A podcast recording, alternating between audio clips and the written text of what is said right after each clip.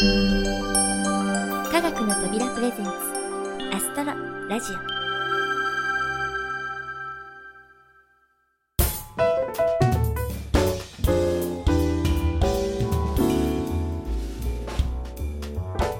皆さんこんにちは土屋ゆ子です、えーいつもとちょっと違う雰囲気で始まりましたアストロラジオ第82号です。実は今回はスペシャルインタビューの現場からお届けします。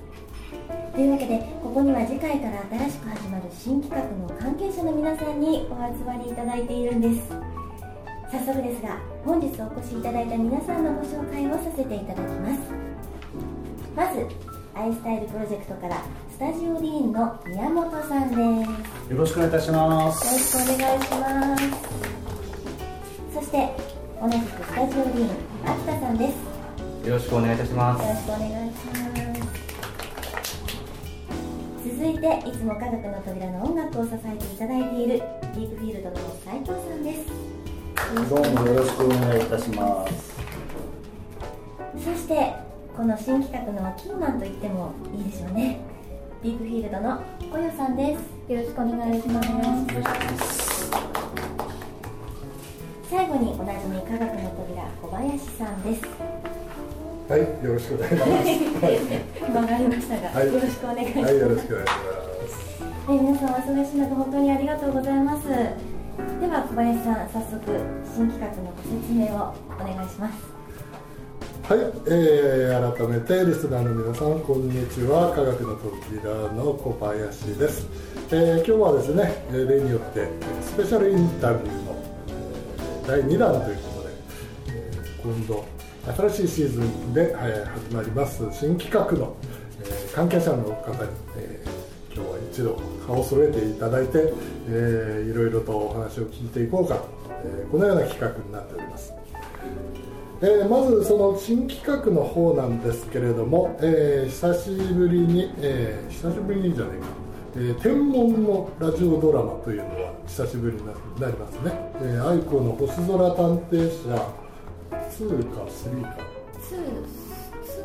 2までやったそうですね。サイエンスバーが挟まれるんですねあ相手ね、ねはい。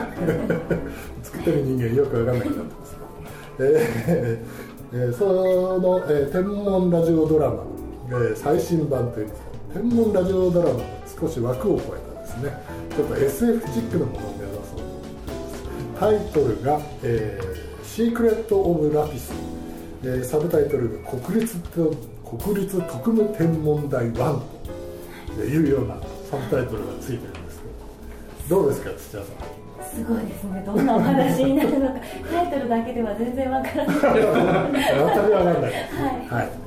えーとまあえー企画の内容はおいおい説明していくとしてですね、えーこのタイトルにまずご注目いただきたいんですけど「シークレット・オブ・ラピスと」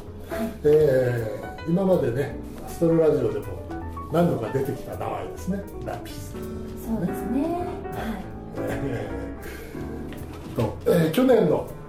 えー東京デザイナーズウィークですとか、えー別府のミクちゃんのイベントですとかでかけていただいた、えー東京ナイトスカイのアンキラプスバージョンというのがあります。けれども、はい。覚えてますね。もちろんです。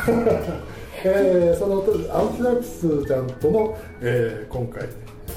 アストロラジオラジオドラマの、えーコラボレーションが、えー決まりましてですね、えー今日はアイスタイルプロジェクトから、えースタジオでのお二人にいらしていただいたと、はい。そういうことなんですよ。そうですね。なんだかすごく緊張な雰囲気で始まりましたけど。あなたねあなたはすごく緊張してますえーというわけですね、えー青木ラピスちゃん、えーの生みの親とも言いますですね、えーアイスタイルプロジェクト、えーその中からスタジオ D の、えー宮本さんにまずちょっとお伺いをしたいんですけど。そもそも青木ラピスとは何ぞやという方もですねアストロラジオのリスナーの方には、えーいらっしゃると思うんですね。そのどういった経緯で生まれてきたものなのかと、まあ、どういった展開をされているのかと。かその辺をちょっとお聞かせいただけるえーリスナーの皆様、はじめまして、えー スタジオ D の宮本と申します。アイスタイルプロジェクトは、えーいわゆるアニメを作っています。スタジオディーンと、えーポータルサイトを運営しています。サーファーズパラダイスという2社で合同のプロジェクトでございます、えーまあ、ぶっちゃけ言うとあんまり音楽なところと関係しないこの2社が、えー今回ボーカロイドっていうものに参入して、えーまあ、発売したのは2012年の4月ですので、まあ、約丸2年、えー青木ラピスおよび新しい新キャラクターのメロディーを、まあえー発売してきたという感じでございます、キャラクターはあの多分こうラジオなんてこうキャラクターなかなか見ないと これですこれ見せられないここここはここはこうググっていただくか検索かけていただけたらなと思うんですけども青木ラピス自身はですねもともと最初にですねあのスマートフォンで遊べるようなボーカロイドを作りたいっていうのが我々の方で実はございまして、えーあのなので、えーキャラクターも1 5センチの可愛らしい妖精設定なんです。いわゆる携帯に宿る妖精みたいな設定だったので今回ちょっとけ企画書読んだらですね誰だパクったのみたいな。と思えるぐらいの内容だったんですね。えーというところから始まった企画なんですよ。で、弊社的にはあまり、えっと音楽のボーカロイドとか作れるわけではないので、はい。えーボーカロイド自身はヤマハさん、ヤマハ株式会社さんに作っていただいて、はい。まあ、我々はキャラクターを用意したりとか、はい。まあ、キャラクターを使っての宣伝活動をするという感じでございます。なるほど。当初からそのスマホの方にフォーカスしていたというのがあるそんでね。うですすね。あのボーカロイドは、えっと、いろんな方々が使っていて、まあ、代表的な、ね、大きなキャラクターがいらっしゃいますけども、はい。えっと、使う人を選ぶんですよ、少し。うん。それはやはりそのさぶっちゃけ言うとですね作曲や作詞ができる人が使うソフトっていうところは、まあ、今回ディフューズさんいらっしゃいますけどもすごく敷居が高いところだと思うんです、ところがあの我々はその敷居も、まあ、できたらちょっと下げてあげたいよねっていうところと中高生の若い子たちにこう使っていただけるようななんかそういうツールになったらいいのかなと思ってたんです。だから今あの iPhone とかでもこうボーカルとか動きますけども、ああいう形のことをやりたかったっていうのが最初にあったんですね。それでアイボーカルードの展開がよそのキャラクターよりも早くそうですね。ですね。ういやもうぶっちゃけボーカロイドの PC ソフトのボーカロイドはまあ必要なんで置いておきますけど、まあ僕がやりたかったのはもうそっち側のスマホの方のあのボーカロイドがすごくやりたかったんですからあもそうですか、えー持ち運びできるボーカロイドで、まあ、それでもしゲームとかいろんなことができたら、ええまあ、日常的に、えーナビをしてくれる女の子になっていただけたらなと思ってやってるんですね、だから結構ラピスのあのアプリでも、えー目覚ましとか、はい。そういったものとかたくさん出してるのはその辺からはい。なんですね。日常的に使ってほしいみたいな。なるほど。ね斉藤さんこの間生誕祭2周年生誕祭でしたっけ？ね。はいお呼びいただいてね。ははい。あのステージをご覧になっていかがでした？よかったですよ。もうね、えー新しい彼女ができた感じです。ね可愛いありがとうございますこの彼女はあのいろいろお手当いりませんのでね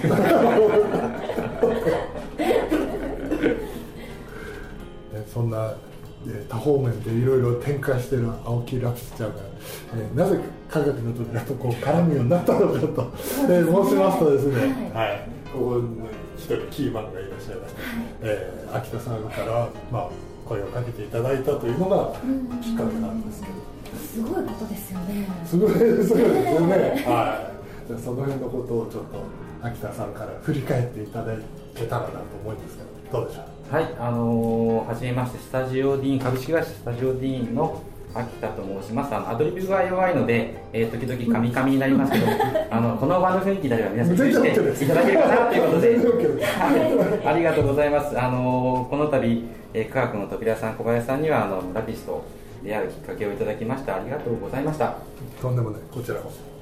あの実は、まあ、その最初のコラボのきっかけっていうのがそのちょうど弊社でもですねあのプラネタリウムのあのフルドームの映像を制作しておりまして、えーそれをですねあの発表する場がいくつかあったんですがあのちょうど去年のですね11月2013年11月の第4回のあの国際科学映像祭のドームフェスタっていうのがですねあの日立のシビックセンターというところで行われまして、はい。その時に、まあ、あの先ほどのあの、えー作品をですねあのうちの方で上映するということで、見に行ったところですね、あの東京ナイトスカイという、はい、あの映像作品が、えっと、短いバージョンでしたけどもあのかかっておりましてそれがあのいわゆるあのまあ、ラピスではなくそうですね。はい、はい。あの先ほどあの宮本も言いましたけどもボカロで代表的な彼女のバージョン。はい。はい。はやはやにゃみみなみなみちゃんええそうですね、はい、あのでああこういう使い方もあの、まあ、親和性を持ってちょっとタイムラプス映像あの特筆されてるかなというところで、はい。そのボカロの代表的な彼女バージョンを見見たところですね。あのとても面白いと。でやはりドーム映像でタイムラプス映像を見るとその子供たちが喜ぶっていうのを実は目の前で私見た。小林さんには何度もちょっと申し上げてるんですけども、はい。ちょうど私があの座った目の前に男の子2人とお母さんが来てですねで他にも子供たちが何人か女の子がいたんですけども大体プラネタリウムっていうと皆さんねあの子供って最初は後ろ見てわーってその空間に浸るんですけど大体15分ぐらいすると寝始めたり後ろ向いたり椅子のリクライニングをバタバタやり始めてお母さんが「やめなさい」って言われるかなっていうところだと思うんですけどこのあの東京ナイトスカイではその子供たちがですねこのいわゆるその車の上にカメラを乗せたはい。そうですね、はい、タイムラプス映像だったそのあくまでもあのあくまでもそのものすごくスピーディーにそのガーってコマ送りで動くので、はい。子供たちがそのゲームをしているような感覚でですねすごく喜んでですねキャッキャキャッキャとですね、あのーあれってそのタイムラプスの映像と、はい。あとそのルートをこう指し示す映像がこう、はい。交互にありますけどもその車の映像になった瞬間にですねもうハンドルを持って運転するみたいな感じでキャッキャキャッキャやってですね最初から最後までずっとその釘付けだった。そこにあの先ほどのボカロの声がかぶってすごく演出がですね、あの親子向けでもあのされてるなというところでこれはと思ってですね実は小林さんの科学の扉さんっていうあのまああのプロジェクト時代がちょっと耳に入っていたので初めてその時声をかけさせていただきましてですね弊社にあの青木ラピスというものがおりますがというところで、あのその時初めてお会いしたんですよね小林さんと。はい。い。い作品ですよねあれ。ありがとうございます。そうですとですねとりあえず星空見に行こうってはい。そういう気持ちにさせられてありがとうとございます。りあえずベランダ出てみようかなみたいな気持ちになりますよね。いざなうとか誘うとか日常の中でも星があるよっていうことを親子でこう見れる。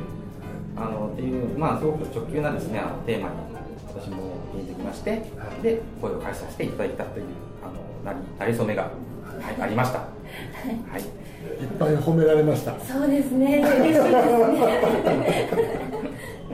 でそこからトントン拍子にこうやって一緒にラジオをさせていただくことになるとは。そうですね。だからその時にやっぱりちょっとうちの方でも困っていたのがその早川やめめちゃんがいろいろですね、まあ、大人の事情で、えっと、かなり手続き的なものとかね、そういうものが面倒くさくて、まあ、いちいち指示を出さなきゃいけない。あのね、あのニコニコ動画とか、ああいうルールの決まった中で使うのはすごく自由に使えるんだけど一歩外に出ると、えーかなり大変だということが分かって。でまあじゃあ、うん、あんまり積極的に展開することもないかなと思ったところに、えーまあ、秋田さんから声をかけていただいてじゃあおお互いにその持ちつ持たれつで宣伝し合うような形でねやりましょうよっていうあれ大変ありがたいお言葉をいただきまして。だからその代表的な彼女バージョンだった時に、はい。あの最後クレジットも含めてですね見させていただいて権利関係がクリアになっているのかどうかっていうのはちょっと私も思って思ったんですね、ええ。もしされていたらすごいことになると思っていたんですがそこでお話ししたところその今の手続きの話とあったのでじゃあじゃあっていうところですみません推しが強くて。あいねじ込んでしまったところの、はい、なりなりきりっていうか。はい。はい。で、えーとまあ、その時は、えー東京、まあ、一応あのああのミクのバージョンは、えー、あミクって言ってた。はっきり言ってましたね えー代表的なのバージョンの時とあれですもんね。アレンジ違いますもんね。一番、えー、と土屋さん用に作ったやつと、はい。ボーカロイド用は違うんですよ。あそうですね。ではいはいはい。最初に作ったミクのやつとでラピスバージョンはミックスが違うんですよ。実は。あそうかミックスが違うんだ。そうそうそうなるほど。どうでした？その実際にボカロの声をまあラピスの方では本格的にミックスまでいじってみて。いやあのねえっ、と発音がしっかりしてたんで最初驚い驚いたんですよ。割と声は幼い声で、でどうなのかなと思ったんですけど発音がねしっかりしてたんでね割と使いやすいです。なるありがとうございます。ありがとうございます。それはちょっとびっくりしましたね。だあのーそれは作ってる方みんな感じられてると思いますよ。ほ特にいろんなタイプのを使ってる方はあ割と使えるねって思ってる方が大半だと思います。どなるまあただ根本的に幼い声なんでね。とりあえずでもバラード系はちょっと苦手かなか。なってしてますけど。でも今回あの東京だとして見ててあこういう曲もありだよねっていう感じもしていて、うんぜひ今度土屋さんとのなんかこうね、はい。デュエットとかなんかこはいう作ってもらったらなんかぜひ。負けちゃうかなっていう感じでちょっと知りましたね。まあそんな経緯が東京ナイトスカイでの経緯があってはい。でまあそれも一段落ついてじゃあ次ね、えーちょうどアストロラジオの方がシーズン代わりということでそうです新企画をねはい。うん。どうしようかって言ってたんですよね。はい、ちょっとね、えー前回まではギリシャ神話をやってですね、えー土屋ゆ子ゼウスというですねかなり無理な負担のかかる 役どころをお前たちねずっとやらせてしまったんでね。えーというわけで、まあ、今回はそんなに、えー無理をせずにというか、まあ、等身大でなんかやっぱりオリジナルで、えーまあ、科学的科学っぽいものに立ち返ろうということで、えー企画をした時にちょうど、まあ、思いついたのがやっぱりラピスちゃんということで、えー今度は逆に僕の方からアクセスさせていただいて、はいえー、ラピスさん喋れるんだよ、まあ、さっきちょっと生誕祭の、えー時にもちょっと話が出ましたけどそのテキストをバカパカパカパッと入れると「こんにちは」「こんにちは」って入れるとラピスちゃんがそのラピスちゃんの声で「こんにちは」って喋るそういうシステムがあるんですね。そうですね、あの一応切り分けてお話しするとですねボーカロイドは喋れません。はい。一応念のため、はい。後でこうどっかの大きい会社さんから文句言われるので、はい。はいはい一応ボーカロイド喋らないんですけどうちの会社が使ってるシステムで、えっと、同じ音同じ子の声をサンプリングしていわゆる喋らせることができるようにしたシステムがあるんですよ。それを使ってるので、まあ、一応喋ることができるという形ですね。はい。えええー通常テキスト入力でテキスト入力するとそのまま喋ってくれます、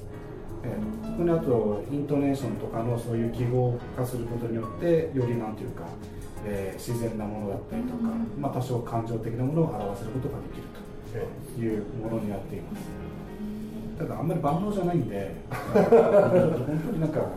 うんうんっていう時にはうんうんみたいな感じだと思うんですけどねそうですね、はいじゃあまあ逆にそういうのも、えー機械っていうか何か AI 的なものが心を持って喋るという設定も面白かろうということで、まあ、今回その「シークレット・オブ・ラピス」という叩き台を私の方で作らせていただきまして、えーめでたく、リエさんの方からですね OK よと。お許しをいただきましたんで。ワクワクしますこれは。えー今回の、まあ、こうインタビューの運びになったわけですけど、えーざっくりとそのどういったものか、えーもう一度タイトル言います「シークレット・オブ・ラピス国立特務天文台1」と、えーこういったタイトルでございます、えーまあ、どういうものかと言いますとですね、えーじゃあここのね、えー初回のあらすじの部分をですね土屋さんに読んでいただくと、えー、分かるんじゃないか。あらすじですか、うん、そうそうそう、そのあらすじのところをちょっと読んでいただきます。ここは東京都三鷹市国立天文台。通称三鷹の森の奥の奥にひっそりと佇む謎の建物がある。それが国立特務天文台。通称特典だ特典の業務は通常の天文台や研究機関では扱えない超常現象を扱うこと。しかし持ち込まれる案件のほとんどは勘違いなどのガセネタばかり。いわゆる感触である。ある時臨時職員として採用された大空翼は特典勤務を免じられる。そこで待っていたのは天才天文学者にして希代の変わり者平星光。突飛な発想と周囲を振り回す強引さで疎まれ得点に隔離されている。しかし光はそれを意に介さず逆に外部の目が届かないことをいいことに好き放題自分の研究に没頭していた。翼の得点着任日光はとある鉱石の解析に苦戦していた。そこで翼が解析プログラムに手を加えると鉱石の発する波動を人の声に変換することに成功する。しかしそこから得られた情報は驚くべきものだった。はい。お疲れ様。ですでもこれってあれですよね、はい。あのゆくゆくこういうのできるようになりそうな気がしますよね本当にね。まあ何かそのまあネタとしてはね昔からあるネタで、その要するにじゃあ無機質は何にも考えてないのかとか、そういう有機質のね生き物とのものものとの違いは何かっていうところなわけですよ、で元はね同じ原子分子からできてるものいやなんかもうジブリ作品でもなんか石の声が聞こえるみたいなね、はいはいはいはいおじいちゃんがこう話しながら。なんかもう絵面的な結構神秘的な感じがしていていいなと思うんですよね SF でいいですね。ありがとうございます。ま あえーこんなラスでございまして、えー架空の組織国立特務天文台を舞台に、えー繰り広げられる、えーちょっと変わった天文学者さんと、えーそこに着任してきた、えーちょっと気弱だけど実は隠れた才能を持っているという、えー新人臨時職員の、まあ、お話ということでね。はい。私は。あなたは変わり者の方変わり者の方。そっちですね。はい。でもこう今までにねね土屋さんになかったタイプのキャラクそういろんなものをやってきましたけどこの科学の扉で。基本的にはベースは土屋優子でね。そうですね。そのいろんなその、うん。何ですか。ギリシャ神話ではいろんな役的な感じの朗読的なものはやりましたけど、その一つのドラマとしての役では、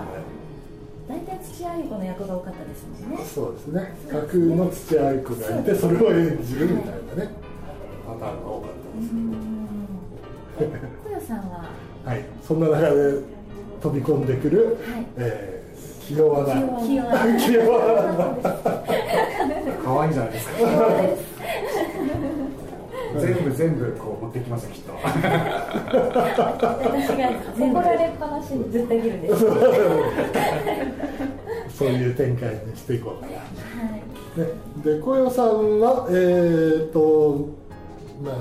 ご存じない方のために言いますと、えーシンガーソングライターにして、えー、ディープフィールドで曲作りの方も手伝えていただいているという、えーまあ、科学の扉で切っても切れない、えー小代さんでございますから、まあ、今回無理なお願いを言いましてですね、えー声優さんやってくれと、えーどうどうでしたか？いきなりで申し訳なかったですけど。あ、えっ、と、あ、こんにちは、ディープフィールドの小谷と申します。えっと、今回改めてお話を聞いてて、えーそうですね、いきなり小林さんにこう突然お話をいただいて、ちらっとちょっと斉藤さんからもなんかラジオに出てもらいたいみたいみたいなことは伺っていたんですけど、うん今回なんかとても壮大な企画ということで。そう答えですか？はい、あのとてもびっくりしまして、はい、はい。あの自分の中では本当に未知の声優という未知の領域でで初挑戦になるのでとても今から緊張しております。そうですか。はい、基本的にやっぱりその歌う人は、えー感情の声の使い分けっていうのはできるわけですまして小小さんはシンガーソングライターで詩を書いていくんで、えーまあ、台本を読んでこのセリフが、えーどういう気持ちで言うこのシーンだったらこういう気持ちなんだなっていうことを解釈できるはずなので何も心配しなくて大丈夫です頑張ります演劇部ですよ。演劇部ですねえ本当ですか？いやそれは。それは？ちょっとそこ聞いてください。ちょっと語弊があります。演劇部でもピアノの伴奏担当だったので。なるあの特にそのちょい役でこう人がいない時にこう出たりとかはありましたけれどそんななんか演技っていう感じは。でもあの小夜さんもほらえっ、と何ですかえー、とまたねタイトルが難しい。プリズマティカリゼーション。ピカリゼーションプリズマティカリゼーション、はいゲーム音楽のはい、はい、担当をしたことがあるわあそうです。けでも、はい。その実際にじゃあその収録の現場とかそっちの方にはかん行ったりとはしなかったですね。はい。特にその音楽にはいはい。関わらせていただいていたので。なるほどねティーンさんもゲームはいっぱいそうですね、ええあのーまあ、アニメパートを作らせていただいたり、あとはあのーうちのオリジナルでも、まあ、スマホのゲームで一回、吉祥寺をテーマにした、まあ、ちょっと女性向けのゲームを開発してみたりとか、女性向けなんですか？そうなの、いわゆる乙女ゲーですね。おーはい、イケメンがいっぱいイケメンがいっぱいるソシャゲって言われるやつです。ソーシャルはい。ネットワークゲームなんですけど。なかなか面白かったなるほどグリで、グリさんで出させていただいたこともあったんですが、はい。はい、なんであのゲームの、あのまあ、ちょっと教会の話になりますけど、で結構アニメの大きな制作会社があのゲームのアニメパートってたくさん作ってたりする中に弊社も一緒にまあ知恵を見られてるかなっていう。なるほどなるほど、はい。そうですか。まあそれは小夜さんが製品初挑戦ということでこちらも注目で。足を引っ張らない注目でございますでまあこういう企画を立ち上げて、えーじゃあ音楽はその辺のものを持ってくるというわけには参りませんので、えー なんか渋い顔をしてる人がそこにいますけれど、えー当然ですね小夜さん歌う歌土屋さん歌う歌ラプシちゃん歌う歌うあの3人に歌わせるしかないでしょういうはい、無茶ぶりのオーダーをですね、えー、斉藤さんに、えーしましたらですね、眉間にシワを寄せられまいました今も寄せて。実際寄せてます。いや単純にね時間がないです。時間がなくて、えーかなり、えー大変なところから、えー時間を捻出していただけるそうなんであのいた捻出してもらえばこっちのものだと いうのもあるんですけどその辺斉藤さんどうですか？お話を今こうずっとしてきて、えーなんかこうイメージが出れましたか皆さんこんにちは。ディープフィールド斉藤です、えーえーただいまアイルランド民謡を編曲中です、それ別件ですねアイルランド民謡やってるんですか、はい。でそれはアイルランド民謡をやるアーティストさんのお仕事なんですか？いやえっ、とアイルランドに行かれる方の、え今それのエンディングエンディング曲です。YouTube コンテンツのエンディングをあの歌わせていただくんですけどそれのアレンジをで頭から頭でじゃあもうラピスちゃんがアイル今ランド民謡を歌ってる中にはアイルランドでいっぱいですこれアイルランド民謡好きなんですよ。って言ってみるでまあ小林さんとも一度打ち合わせしましたけどもねいろんな曲聴きながら、はい。はいでやっぱこう、まあ、いつもと一緒なんですけど、まあ、まずキャッチなことねキャッチとにかく大事もう、うん、でちょっと年齢層がねその今回のコンテンツが、うん、どの辺を対象にするのかっていうのがね、えーとまあ、ちょっと今日話を聞いてみて、えーまあ、探る感じで、まあ、大体分かってきたのでまあこの辺かなっていう線は今はちょっと頭にある感じです、であとはそのやっぱりこう、まあ、いつも小林さんとは話すんですけど、まあ、良質な曲というかこう広がる曲っていうのはその曲調とその歌い手さんの声がねマッチしてる曲が多いんですよ。で今回3人というか、まあ、2人と、えーなんていうんですかね。3人です3人ですかね。3人。でまあで歌うわけですしでその3人がこう生きるっていうかねその各その個人がその曲にこうマッチする雰囲気とか音音音音色ですよね、はい。その ではそういう、ん、そういうのを、うん、その辺をねちょっとチョイスするのがね大変かなと思うんですけど、まあ、みんな個性がありすぎてねそこがちょっと大変なんですけど、なるほど。はい、みんな特徴的じゃないですかえ声が。ー特徴的ですね。ね。はい。でその3人がどうやって掛け合うかとかそこら辺が多分まあ肝になってくると思うんで、ちょっとそこら辺をもうちょっと冷たいなっていう気持ちで今はいますね。はい。まあ、あとはもう皆さんのご期待に応えられるものが作れればといつも思ってます、実はあの東京ナイトスカイの時のはい。ディープフィルさんの曲がですね私大好きでして。おー。嬉しいですね。ありがとうございます。本当に絵と音楽とあの尺とテーマが全部マッチしてると私は思ってるんですね。なのであのループでもうパソコンでそのデータいただいて私に使って これはずっとかけ続けても全然疲れないなっていうことでどうでしょうということでその宮本の方にあのこれちょっと見てみてください。ってぜひアルバムで作ってほしいですね。ドライブで聴ける感じなんでドライブできてるからちょっと短いループじゃなくて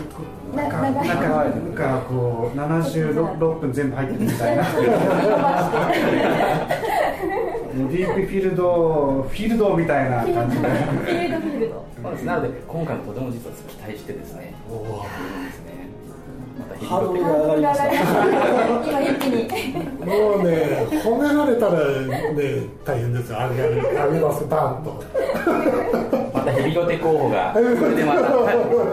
できるんだなってそうですねでもねいつも作る時にあのそのまあ誰が歌うかとか、えー何で使われるかっていうことでそのまあイメージになるものっていうのをやっぱり最初ピックアップするんですよね、えーまあ、例えば小林さんとやってると宇宙だったり星だったりとかねそういうことが多いですけど今度まあラピスちゃんじゃないですか。で、まあ、一番最初にこうやっぱり浮かぶのはあのイメージカラー。青色、ね、あれを音でねどおう出そうかとか最初すごい考えたりとかやっぱりこう宝石だったりすると輝いてるわけじゃないですか。そのひそうその光ってる感じとか、まあ、それがまあ7色に変化するんだろうし光が当たるとね、なんかそういうのをねどういうふうにこう展開していったらねそんなふうな感じが持ってもらえるのかっていうのとあとまあ今日も出ましたけどファンタジーだったりとかね、そういうこととかあとそのタイトル？え何ですっけシークレット・オブラピス。オブラピス。ね。割とかっこいいじゃないですか。割 と割とかっこいい。ですねかっこいい系で。かっこいい系じゃないですか、はい。だからまあこれなんかこれをちょっとねあの見た時にあーなんかこういうイメージなのかなっていうのはあのその今まで持ってたイメージの中にこう織り交ぜる混ざれるとしてはすごくねいい題材にはなってまあ良かったと思います。ここに来て。ありがとうございますもう完成してるもんですよね。ああ上がっちゃったタイトルもねいや最初はねもっとファニーな感じで少しもっと年齢層も下な感じだったんですよターゲット。ででか課題もね何だっけななんか秘密のラピスとかそういう感じだったんですよ。だけどやっぱちょっとそのもっと今あの YouTube とかねああいったものでもそのサイエンスの画像映像とかっていうのはすごく入ってきやすくなってで僕らがそのアストロラジオを始めたのはもう7年7年前とかだよね。うん、にやった時とはポッドキャストはその時、えーまあ、天文のポッドキャストなんてあんまりなかったんだけど、えーその時から比べるとその聞いてる方のそのサイエンスに対して入ってくるそういう敷居がどんどん下がってきててで今なんかうちがやるんだったらあんまり柔らかいものでもそれじゃあちょっと飽きられちゃうかなと思ったんで少し、えーまあ、SF っぽくしようかしな。そんなんで、えーまあ、タイトルもかっこいい系にしてみたんですけど、うん、ちょっとその SF チックというかな、えーまあ、大人もちゃんと楽しめるようなものにしていきたいと思っておりますからね。はい。まあ、そんな、えー未来をちょっとちょっと未来を先取りしたようなえー物語にしてきたと思います。のでですね。これからまたご協力いろいろお願いすると思いますけれども。ねぜひよろしくお願いしたいと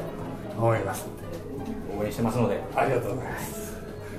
はい、えーとまあ、話は尽きないんですけども、えーとえーそろそろですね、えー終わりが迫ってまいりましたので、えーせっかくですから、小夜さんから、えーとスタジオ D さんも後でですね、ちゃんと告知をしていただこうと、ね、この間、小坂さん、加賀谷さんもね、告知しまくっていただきました、えーそれでは告知、えー小夜さんからの告知どうぞ。